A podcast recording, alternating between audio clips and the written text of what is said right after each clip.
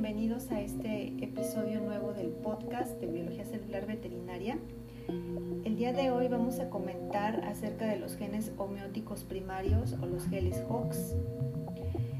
Antes de iniciar con este tema, eh, pues quiero comentar que la embriología es la parte de la biología del desarrollo que estudia el desarrollo prenatal de los organismos, eh, digamos, multicelulares. A, su vez, la biología del desarrollo es una rama de la biología y la embriogénesis se refiere a la generación de un organismo multicelular nuevo que inicia justo después de la fecundación. La biología del desarrollo ha tenido una evolución marcada debido a los descubrimientos que van desde el ADN hasta la secuenciación eh, de genomas de organismos completos. Se conoce que hay eventos celulares comunes, hay eh, procesos generales o universales, tales como la transcripción, traducción, el metabolismo celular, que implica las rutas metabólicas, el ciclo celular, el transporte intracelular, etc. Uno de los descubrimientos más importantes dentro de la biología eh, en general es aquel eh, que nos habla de que estos eh, mecanismos celulares universales aparecieron hace aproximadamente 540 millones de años. Y a partir de este punto es de que se genera la diversidad morfológica tan característica del reino animal. Durante el desarrollo de un organismo hay que crear, eh, además de las diferentes estirpes celulares, esos órganos deben de tener un ensamblaje, es decir, un posicionamiento adecuado en relación con sus otros órganos o con los órganos vecinos. Esta estructura, digamos, tridimensional esta posición precisa pues eh, está codificada ya en el ADN de las células de ese futuro organismo, eh, de forma que las diversas partes se ensamblan de una, de una forma adecuada. ¿Y cómo es que esto se lleva a cabo? ¿Cómo esto se hace posible? Bueno, eh, el descubrimiento de los genes que eh, definen las cualidades de cada segmento de ese, de ese organismo que está en formación son precisamente los genes homeóticos primarios, que son de los cuales vamos a, a charlar en este podcast. Ahora, esos genes homeóticos se, descubrieron en la mosca drosófila. Drosófila es un insecto pequeño y, bueno, pues de un tamaño de un milímetro de, de largo con un millón de células aproximadamente. Drosófila es un insecto que abunda en todo el mundo y su ciclo biológico es de 9 a 10 días. Además, es un organismo que es fácil de cultivar en condiciones de laboratorio. Por estas características, Drosophila ha sido un modelo de investigación, particularmente en la rama de la genética. Y esto, pues, eh, marcadamente durante el siglo XX. Entonces, eh, Drosophila, pues, eh, en drosófila se desarrolla un embrión dentro de un huevo hasta formar la larva. Una larva de primer estadio que emerge a las 22 horas post fertilización. Esto a una temperatura de 25 grados centígrados. Ahora, esa fase larvaria se caracteriza porque crece en volumen, digamos, crece y tiene tres estadios que duran aproximadamente 96 horas. Al término de, este, de este, tiempo eh, se inicia la metamorfosis. esta fase eh, tiene como resultado eh, la formación de los tejidos ya adultos. Y, y bueno, pues los tejidos larvarios se desaparecen. La metamorfosis dura 96 horas y al término de esto, eh, pues emerge un insecto adulto.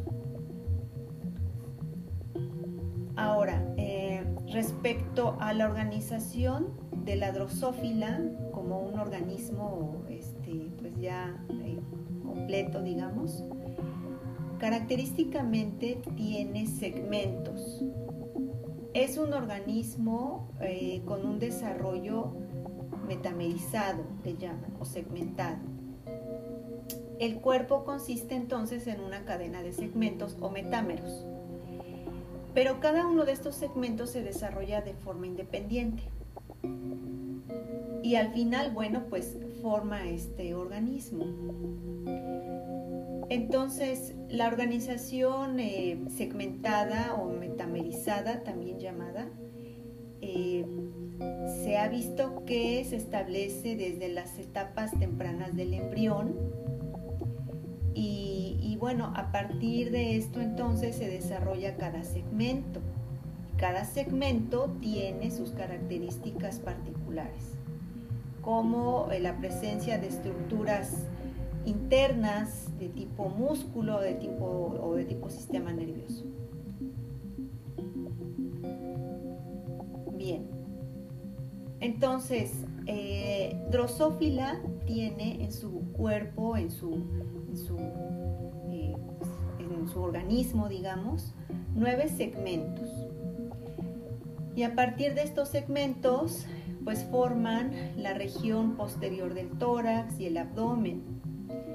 Entonces, eh, pues estos, estos segmentos en realidad están gobernados por los genes homeóticos. Entonces, estos genes homeóticos, digamos, que eh, son los que van dirigiendo a las características que tienen cada uno de los segmentos. Es decir, qué tipo de, eh, pues de tejidos se van a producir en qué, en qué tipo de segmento. Va a depender en dónde se ubique ese segmento y por lo tanto va a depender qué tipo de células se van a estar este, expresando o desarrollando en ese segmento en particular. Entonces, este conjunto de genes homeóticos primarios también es conocido como el complejo Hox y son nueve genes y en conjunto pues eh, permiten el desarrollo del segmento cefálico, torácico y abdominal. En este caso, bueno, refiriéndome particularmente a, la mosquita adrosófila. Bueno, eh, entonces los genes eh, denominados ANT, que incluyen al gen LAB, PB, DFD, SCR y ANTP, digamos, pues están en, eh, en una región en particular.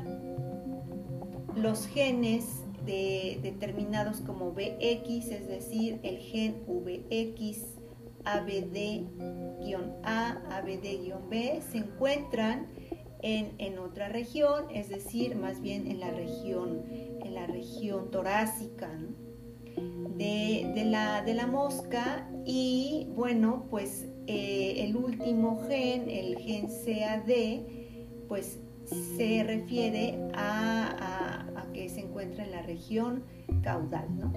En la región este, más distante, región caudal. Bueno, ahora, eh, la presencia de los genes, digamos, en el, cromosoma, pues no es una, distribución azarosa.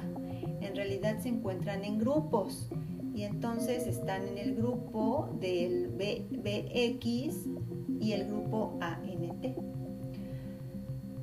Entonces, bueno, se encuentran agrupados y como les decía, pues eh, mientras los genes del complejo ANT tienen una función eh, pues primordial en la región cefálica y anterior del tórax, los genes de, o el conjunto de genes que forman al complejo BX controlan el desarrollo de la parte del tórax, la parte eh, cercana al abdomen y el abdomen, ¿no? Bueno, pero ¿qué más sabemos de estos, de estos genes?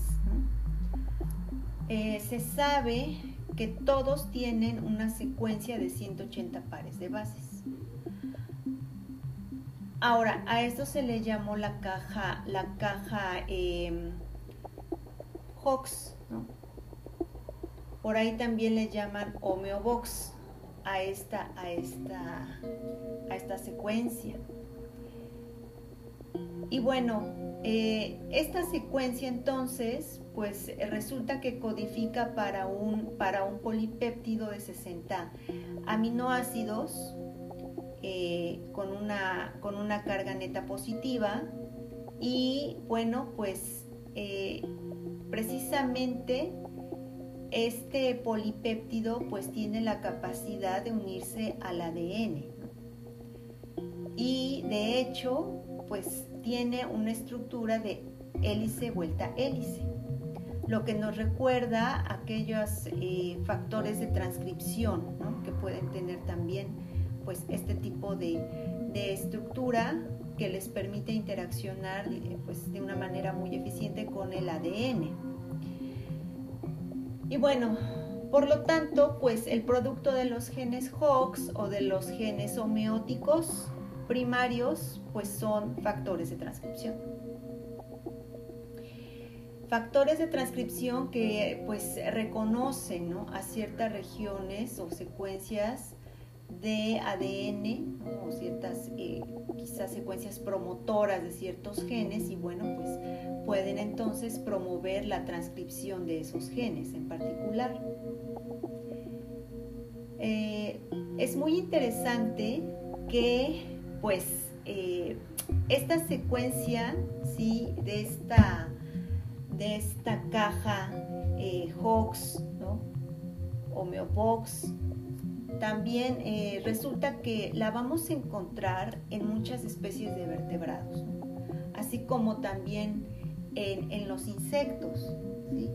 Ahí la vamos a encontrar, va a estar presente, lo cual nos indica que es un componente eh, pues compartido entre todo el reino animal, básicamente.